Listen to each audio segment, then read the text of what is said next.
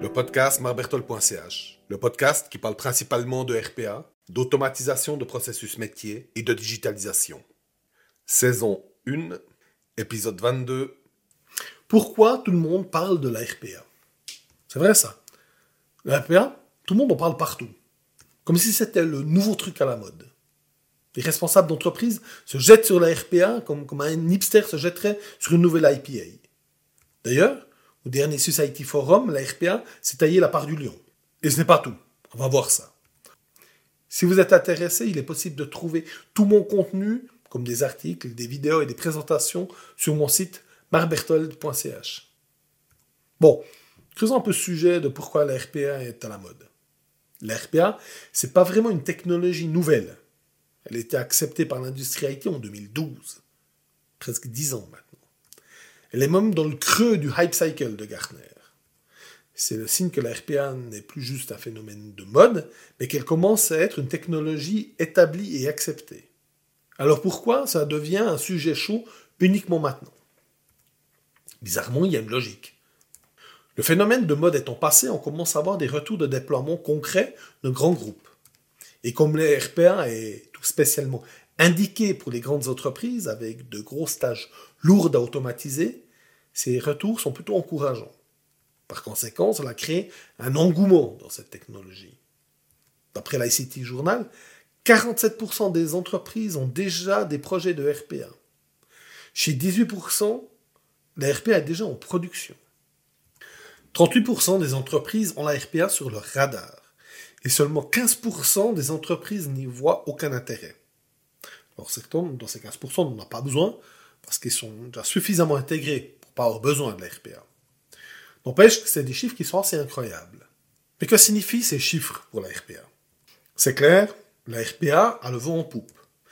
Et comme il n'y a pas de fumée sans feu, surtout que le phénomène de mode est passé, ça signifie que la RPA est acceptée par l'industrie et les entreprises. C'est une bonne nouvelle, car ça signifie que la RPA fournit des résultats.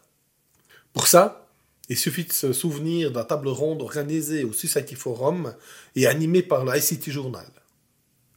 Là, on a eu de la chance de découvrir des retours de trois personnes avec différents niveaux de maturité sur la RPA. Et c'est clair, la RPA porte ses fruits. Par contre, il faut l'employer à bon escient. Quelles sont les conséquences de cet engouement? Comme toujours, il y a du bon, du moins bon et du mauvais. Commençons par le bon. Il y a de plus en plus d'informations sur la RPA, de la documentation, des formations, des articles et des conférences. Les documentations, les formations et les articles sont principalement techniques. La RPA se démocratise. On trouve de plus en plus de fournisseurs de qualité et des partenaires avec d'expérience. C'est d'ailleurs aussi là que mais j'y reviendrai plus tard. Et les retours d'expérience qui sont maintenant disponibles nous permettent de mieux mettre en œuvre la RPA. Maintenant, le moins bon. Comme la RPA devient connue, tout le monde essaye d'en tirer parti ce qui en soi n'est pas vraiment un problème. Mais beaucoup de personnes sans expérience essayent de la mettre en œuvre et échouent plus ou moins. Et souvent, ils mettent la faute sur la RPA. Parfois c'est vrai, mais c'est souvent la mise en œuvre qui a été problématique. Et ça crée un petit peu une confusion autour du sujet. Maintenant, le mauvais. Certaines personnes ont vu dans cet engouement une opportunité de business. Les prestataires se sont multipliés. Beaucoup de monde s'est mis à offrir des services euh, autour de la RPA. Certains petits prestataires IT y ont vu une nouvelle opportunité et ont commencé à proposer des services sans avoir d'expérience. Bref, vous avez compris, j'ai pas besoin d'enfoncer le clou.